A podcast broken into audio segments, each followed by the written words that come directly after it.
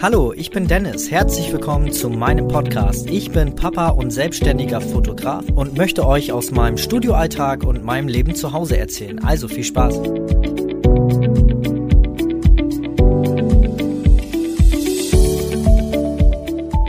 Bevor du diesen zweiten Teil des Interviews mit Anne hörst, tu mir bitte eingefallen und hör dir unbedingt die erste Folge an, sonst wirst du hier den Teil des zweiten Interviews, also der des Interviews und des zweiten Teils hier nicht verstehen und nicht nachvollziehen können, warum Anne gerade so fühlt, so denkt und so gehandelt hat.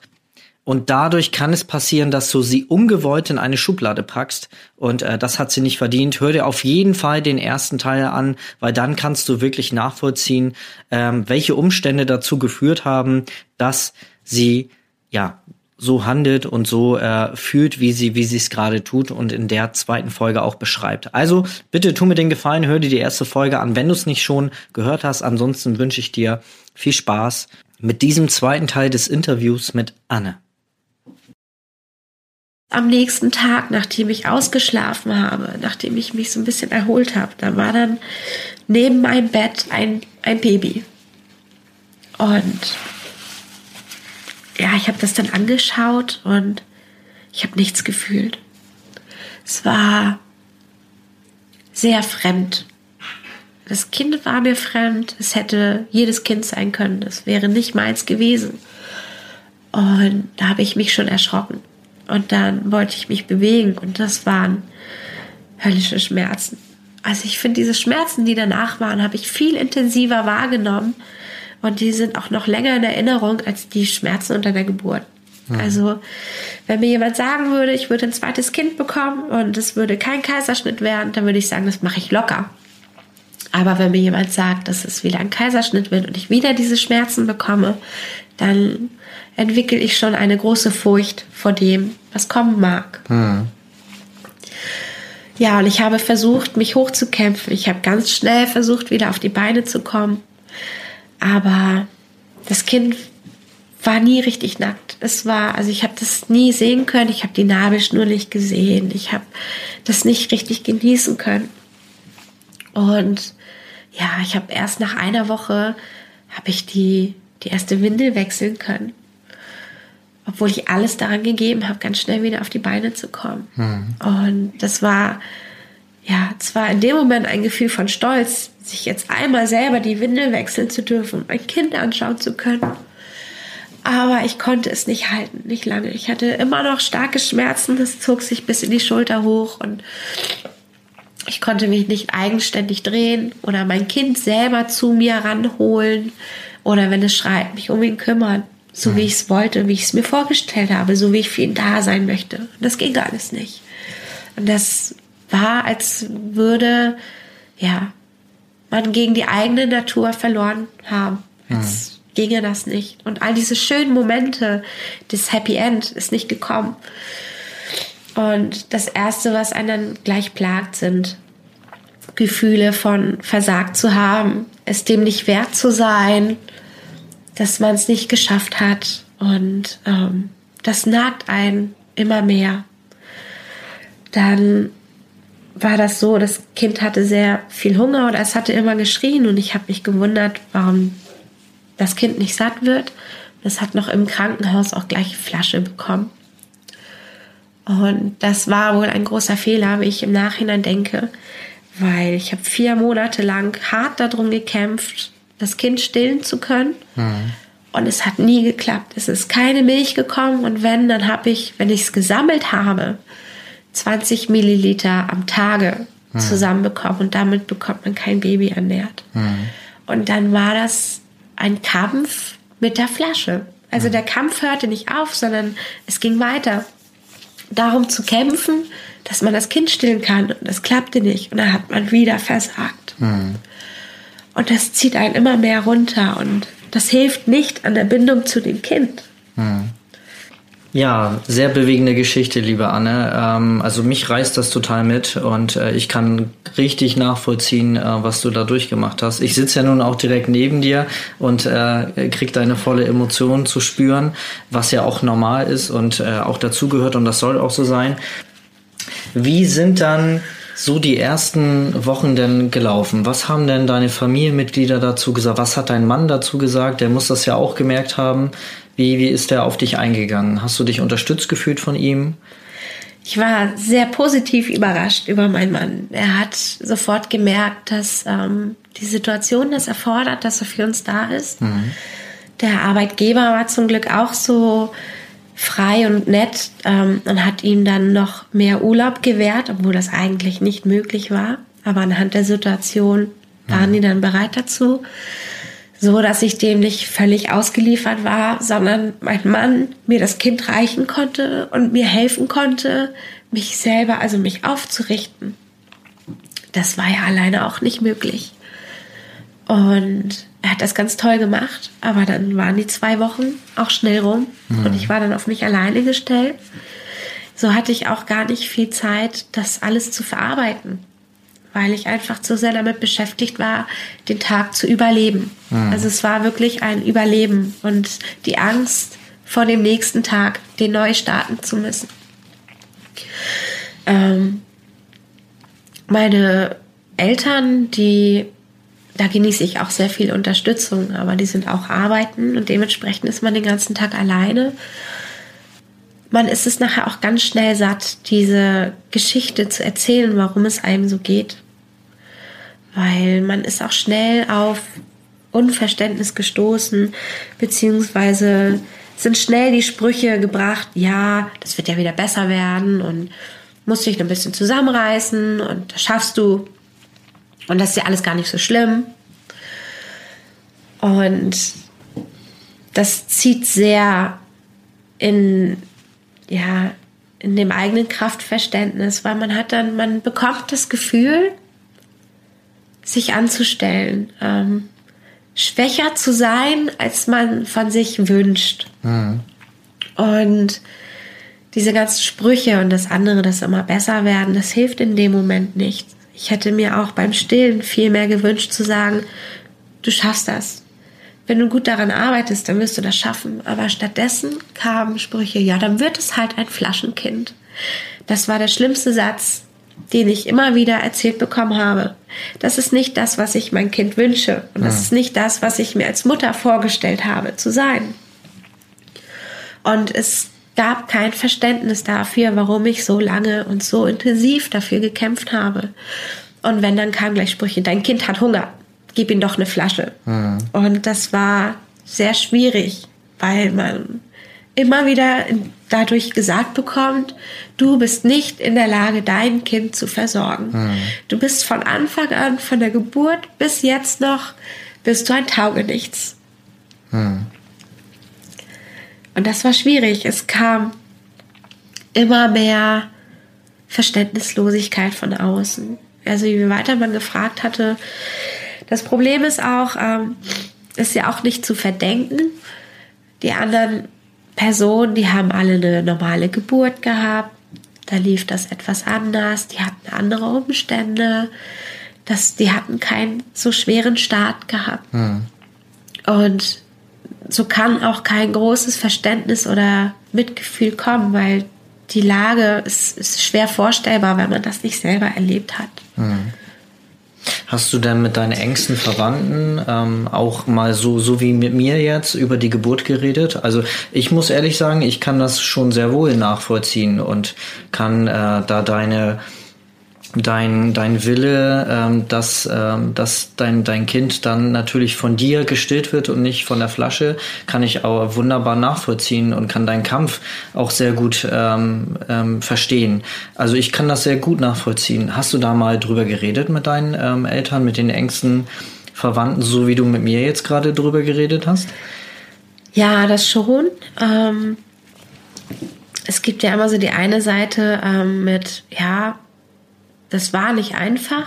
Mhm. Aber jetzt ist es ja, jetzt ist das Kind da und ähm, freu dich doch, dass du da ein gesundes Kind hast. Also man muss auch einmerken, das Kind ähm, war nicht ganz gesund. Es hatte auch noch zwei Herzfehler, mhm. das die ganze Situation auch noch erschwert hat. Aber das mochte man nicht auch noch sagen, mhm. weil ähm, das war einfach zu viel und man hat nachher später das Gefühl, auch nicht mehr ernst genommen zu werden. Mhm So. Also es wurde abgetan quasi so, ach, nur stell es dich wurde nicht so einfach an. verschwiegen Na, nachher. So schlimm war das vielleicht auch gar nicht und so. Und, ja. Genau, und konzentriere dich auf das Jetzt. Aber Mhm. das Jetzt ähm, war so präsent, dass also diese schlimmen Gefühle und diese, ja, diese Bindungslosigkeit zu dem Kind, das war so präsent, dass es einfach ähm, jetzt auch erforderte, daran zu arbeiten oder darüber sprechen zu wollen. Ja, ja. Aber das war gesellschaftlich gar nicht möglich. Nicht so recht.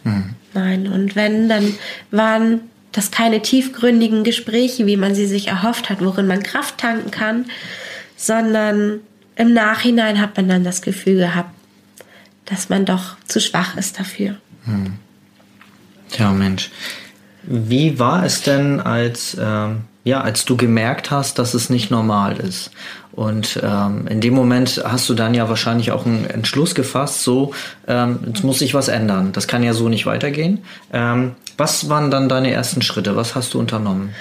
Ja, also ich habe ähm, überall um Hilfe gebeten im Kreissaal, also nicht im Kreissaal, sondern auf der Wöchnerinstation. Da wird man ganz schnell abgeschoben. Also mit anderen Worten, naja, Sie sind ja bald entlassen, dann sind Sie kein Patient mehr. Ähm, das ist nur die Wochenbettdepression, die ist nach ein paar Tagen wieder vorbei. Ja, aber das war es leider nicht. Und richtig auf externe Stellen wurde man nicht verwiesen. Ich habe viel um Hilfe gerufen. Auch bei meiner Hebamme, man muss auch sagen, ähm, die war am Anfang gar nicht da, sie war im Urlaub und es wollte mich keiner vertreten. Ich hatte mich rechtzeitig drum gekümmert, gleich am Anfang der Schwangerschaft. Aber wir haben hier halt einen sehr großen Hebammenmangel und dementsprechend war ich auch alleine auf mich gestellt die ersten Wochen. Ja, und dann habe ich von einer Stelle gehört, das nennt sich Rückbesinnung auf die Geburt. Und da habe ich mich dann hingetraut und war total fehl am Platz. Also da waren andere Mütter, denen es wohl nicht so gut ging. Die hatten wohl ihre Wochenbettdepression. Aber es ging so um Larifari-Sachen, so wirklich banales Zeug wie mit, ich vermisse meinen Bauch oder ja, andere Dinge, die sie gerade stören an der Situation. Und ich habe gedacht, das kann ja nicht sein. Was, was habe ich erlebt? Das muss ja so schlimm gewesen sein. Die hatten alle normale Geburt. Und was fällt ihnen ein, da jetzt so, so rumzuheulen? Ich bin hier die, die gerade Hilfe braucht. Warst du sauer auf die anderen Mütter? Ich war nicht sauer auf die anderen Mütter, ich war sauer auf mich selber. Ja. War, warum ich das zugelassen habe, dass mir sowas widerfährt. Und wie ungerecht das ist, dass mir sowas passiert und andere haben eine normale Geburt und jammern rum. Und die haben sowas Schönes erleben dürfen mit einem Happy End und das Kind gleich auf die Brust. Und ja, ich habe das nicht verstanden, warum die sich schlechter fühlen. Vielleicht wollten die auch einfach nur das Ganze nochmal Revue passieren lassen. Und ich habe mich sehr fehl am Platz gefühlt. Aber die leitende Person, die hat zum Glück bemerkt, dass es mir schlecht, sehr schlecht geht und dass ich auch mein Päckchen zu tragen habe. Was auch sehr schreckend war, dass die anderen Kursteilnehmer mich alle sehr mitleidig betrachtet haben und, und ähm, ich habe später auch noch welche getroffen per Zufall und die haben gesagt, dass meine Geschichte denen geholfen hat, die gesehen haben, dass es bei denen ja gar nicht schlimm ist und dass ja eigentlich alles super ist. Aber es hat mir nicht geholfen in dem Moment. Und ähm, ja, es hat mir keiner unter die Arme gegriffen. Und dann verging viel Zeit mit viel um Hilfe bitten und um Hilfe rufen, aber keiner erhört einen so richtig. Und wenn, dann bekommt man die Aussage, ja, gehen Sie doch zum Psychiater. Aber Termin, das wird Wochen, Monate dauern, bis man da einen Termin bekommt. Aber man möchte jetzt sofort was an dieser Situation ändern. Naja, na klar. Man möchte nicht aufgeben. Das hat man schon genug getan. So mit der Geburt und alles. Und ich hatte die Hoffnung, wenn ich jetzt einfach so kämpfe wie früher auch, dann wird alles gut werden. Aber das war nicht so. Und ich habe nachher Hilfe gefunden in einer Gruppe, in einer in einem Babytreff. Das ist ein offener Babytreff gewesen. Ich habe es erst vermieden, außer Haus zu sein. Ich konnte das nicht ertragen, andere Mütter stillen zu sehen oder ich hatte Angst zu hören zu bekommen, dass es anderen Müttern so leicht ergangen ist unter der Geburt, was man automatisch erzählt bekommt. Die Mütter unterhalten sich, die reden darüber, die haben das Bedürfnis, das mitzuteilen, mhm. was ja auch okay, okay ist. Mhm. Aber ich war, ich hatte Angst, dass ich dem nicht mehr gewappnet bin. Mhm. Und ich habe mich erst nach langer Zeit in eine offene Gruppe getraut. Wer ist da der Austräger, also der Träger des Ganzen? Ähm, das ist die Diakonie. Mhm. Und die Kinderkrankenschwester, die diese Gruppe leitet, die ähm, hat mir auch geholfen nachher am Ende. Die hat mir unter die Arme gegriffen. Sie hat mir Stellen und Adressen genannt, mich bei anderen zu melden. Mhm und wo ich auch hingehen kann. Das war ja immer das große Fragezeichen. Mir geht es schlecht und wo kann ich hingehen? Das konnte mir keiner sagen am Anfang. Mhm. Und wenn es einem schlecht geht, dann ist es auch eine große Herausforderung, das Telefon in die Hand zu nehmen und dort anzurufen und zu sagen, dass es einem schlecht geht. Das wirkt wie ein so großes Hindernis, dass man dazu verleitet wird, sich selber zu isolieren und das ähm, einfach sein zu lassen. Weil die Angst davor anzurufen ist viel größer gewesen. Mhm. Obwohl das eigentlich unverständlich wirkt. Aber in dem Moment war das so. Mhm. Ähm, dieser Prozess des Hilferufens, das hat, also das war nicht nur eine kurze Zeit, sondern das war ein ein Kampf, der über Wochen ging. Das waren mehrere Wochen, in denen ich überall lautstark um Hilfe gerufen habe und gesagt habe, hey, ich brauche Hilfe. Ich war beim Frauenarzt, der hat mir keine Adressen genannt, der hat mir nur Tabletten gegeben. Boah, damit wird's besser werden. Das ist aber, das hilft nicht, den Prozess zu verarbeiten. Mhm. Und richtig geholfen haben die auch nicht. Und zudem kam ja noch, dass ich nachts nicht schlafen konnte. Sobald ich Ruhe gefunden hatte, fing der Kopf an zu arbeiten. Alles wurde wieder neu durchlebt, die Geburt, das, was gerade so schlimm ist. Und man gerät richtig in einen Gedankenstrudel und man kann nicht schlafen. Das war auch sehr, sehr schwierig, weil nachher auch die Kraft fehlt, körperlich, ähm, da weiter dran zu arbeiten. Und ja, es war sehr, sehr schwierig. Es ist ein sehr schweres Gefühl, auch um Hilfe zu rufen. Es ist keine Leichtigkeit. Es ist auch keine Sache von, ich brauche jetzt Aufmerksamkeit, sondern das war wirklich ein Hilferuf. Und jeder einzelne Hilferuf hat mich sehr viel Kraft gekostet, ähm, das zu tun. Mhm. Und das alles zusätzlich zu dem normalen Alltag mit einem Baby, ne? Zu den Problemen, die ja die ganze Zeit noch nebenbei Was laufen. Man sowieso als Eltern dann oder als Mama dann ja immer hat, ne? Schlaflose genau. Nächte, ähm, immer parat sein, ähm, äh, ja, immer auf der Hut, ne? Ähm, Bespaßung fürs Baby, ne? Und ähm, immer da sein. Was ja so schon für, für die meisten Eltern wirklich eine, eine ja, sehr schwere Zeit ist. Ähm, die ersten Wochen, Monate mit dem Baby hast du zusätzlich halt noch diese, diese Angst gehabt, dieser Zweifel an dir selber und halt das äh, Gefühl, alleingelassen zu werden. Ne? Ja, und schenkt mal dem Baby ganz viel Liebe und Freude, wenn man sie gerade gar nicht empfindet. Mhm. Man hat das Gefühl, egoistisch zu sein, weil mm, man dieses Bedürfnis hat, diese, diese schlimmen Gefühle und man hat das, ja, man hat Angst, das, das vor das Kind zu setzen, sozusagen. Also das Kind zählt gerade und man muss das eigentlich zurückstecken und wegstecken und jetzt einfach für das Kind da sein. Und man möchte auch eine tolle Mutter sein, das hat man sich ja gewünscht. Und dann fühlt man sich so egoistisch, weil diese, ja, diese Ängste und diese schlimmen Gefühle einen so sehr übermannen, mhm. dass man ja, sich noch schlechter fühlt, dass man das nicht geschafft hat und dass man es dem gar nicht wert ist. Und man ist dann, man fühlt sich auch nicht wie eine Mutter, sondern ja, man hat Angst, keine gute Mutter sein zu können, weil man bisher ja auch versagt hat in mhm. dem Sinne. Mhm. Und die Ängste, die wachsen, das ist ja, man hat in dem Moment sieht man nicht, dass man das Kind vielleicht irgendwann lieben könnte. Es hat Monate gedauert. Also mein Kind ist jetzt neun Monate alt und es ist immer noch nicht ganz da, wie andere Mütter einem, ja, also mein Hund, mein Haustier, das habe ich mehr geliebt als mein Kind jetzt.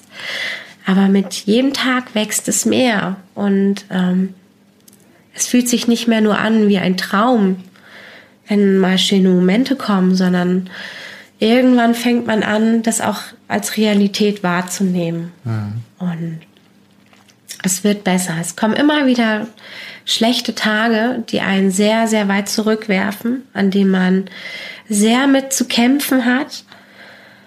Dann sind das wohl Tage, an denen man wieder Stück für Stück an diesen Erlebnissen arbeiten muss.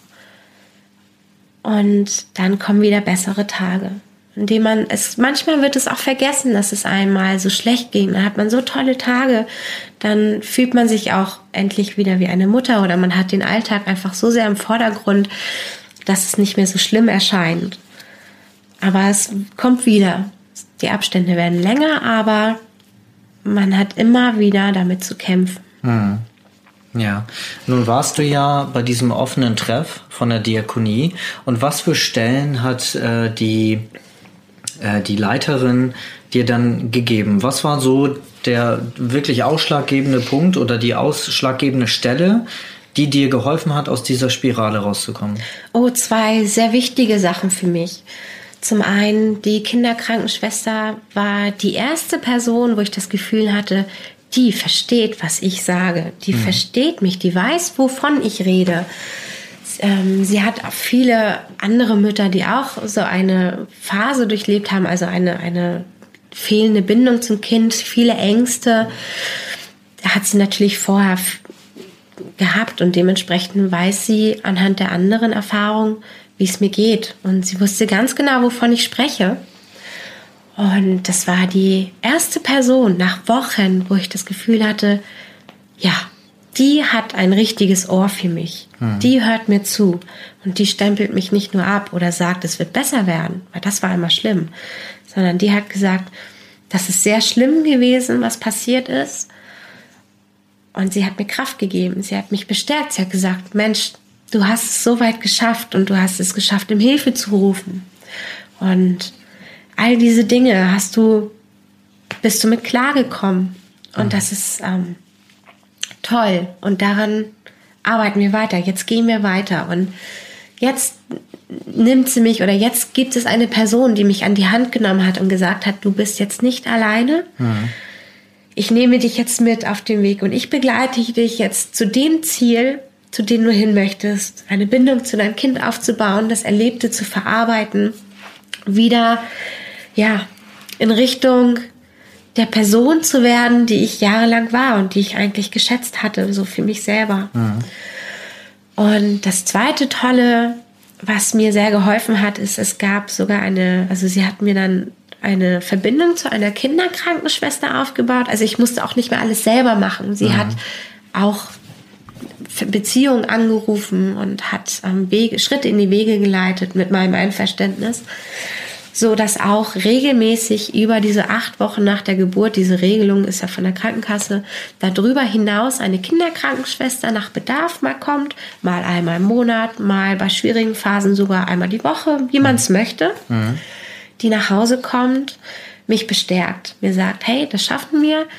Du hast gerade diese und diese Ängste oder da haben wir Probleme mit dem Kind. Ähm, ich zeige dir, wie das besser läuft. Ich gebe dir Ratschläge, ich gebe dir Tipps. Es ist jemand da. Mhm. Es ist, man fühlt sich nicht fallen gelassen, sondern jetzt ist jemand da, mit dem man reden kann, Hilfe suchen kann, Ratschläge einholen kann, sinnvolle Ratschläge mhm. und nicht nur Beschönigung. Ja. Welche Stelle war das? Die frühen Hilfen? Das waren die frühen Hilfen ja. der Diakonie. Hattest du mir vorhin schon im Gespräch gesagt. Dass, genau. Deswegen finde ich es so wichtig, dass die Leute wissen, wo sie sich dann melden können. Ja. Ich werde auch nachher in die Beschreibung auf jeden Fall auch nochmal Kontaktdaten reinpacken.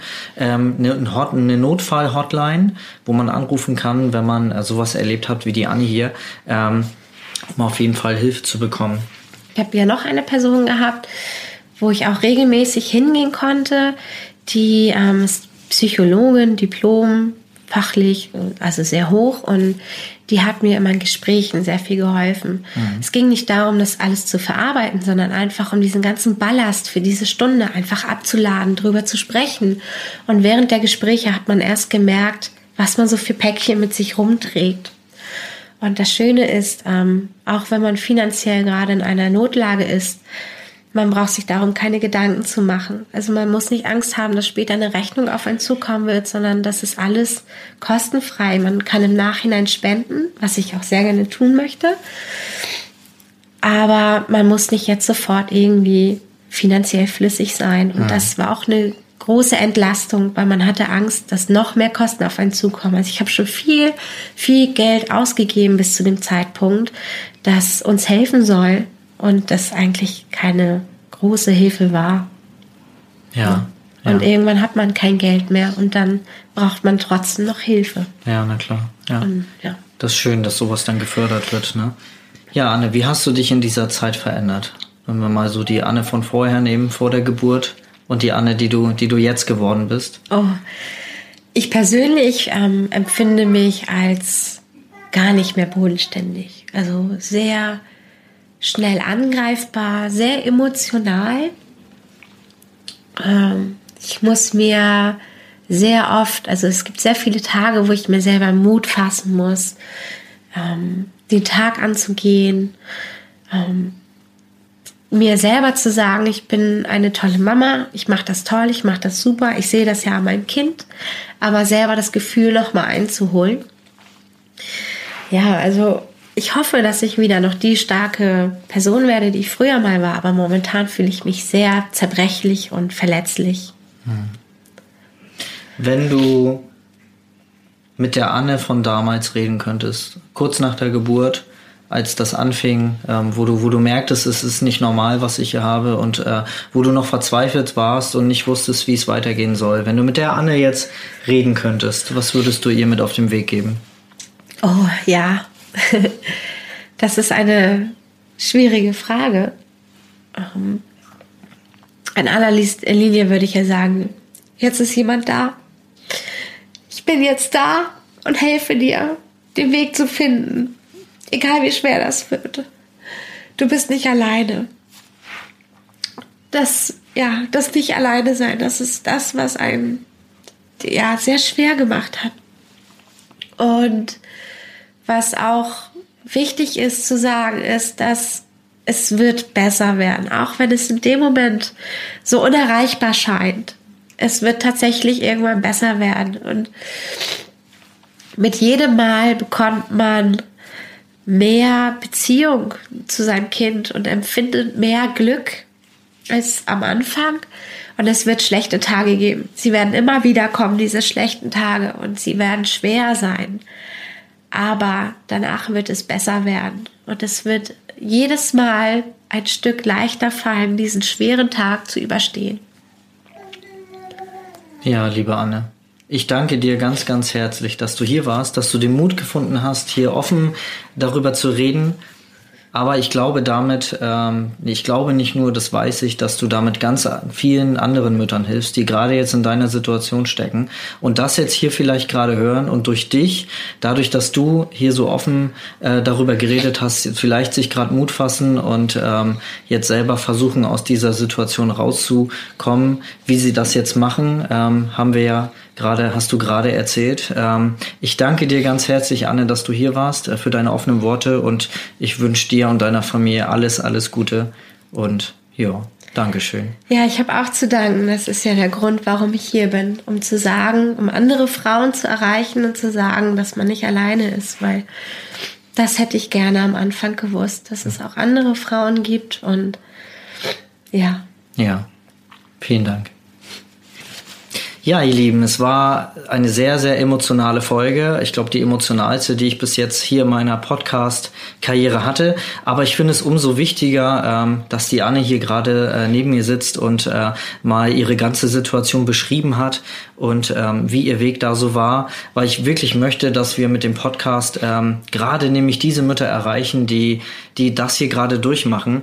Und ich bitte dich, liebe Zuhörerin, äh, lieber Zuhörer, wenn du jemanden kennst, der ähm, das gerade durchmacht, ähm, erzähl ihn doch bitte von dieser Podcast-Folge und die Schlüsse, die daraus entstehen und hab ein bisschen mehr Verständnis für die Mamas da draußen, weil es ist nicht immer alles rosa-rot Und ähm, ja, es gibt halt auch solche Fälle und äh, da müssen wir immer menschlich sein und zuhören, ein Ohr dafür haben und Verständnis vor allen Dingen. Verständnis, das ist, glaube ich, das Wichtigste. Vielen Dank, dass du zugehört hast. Bis zum nächsten Mal. Bis dann. Tschüss, tschüss.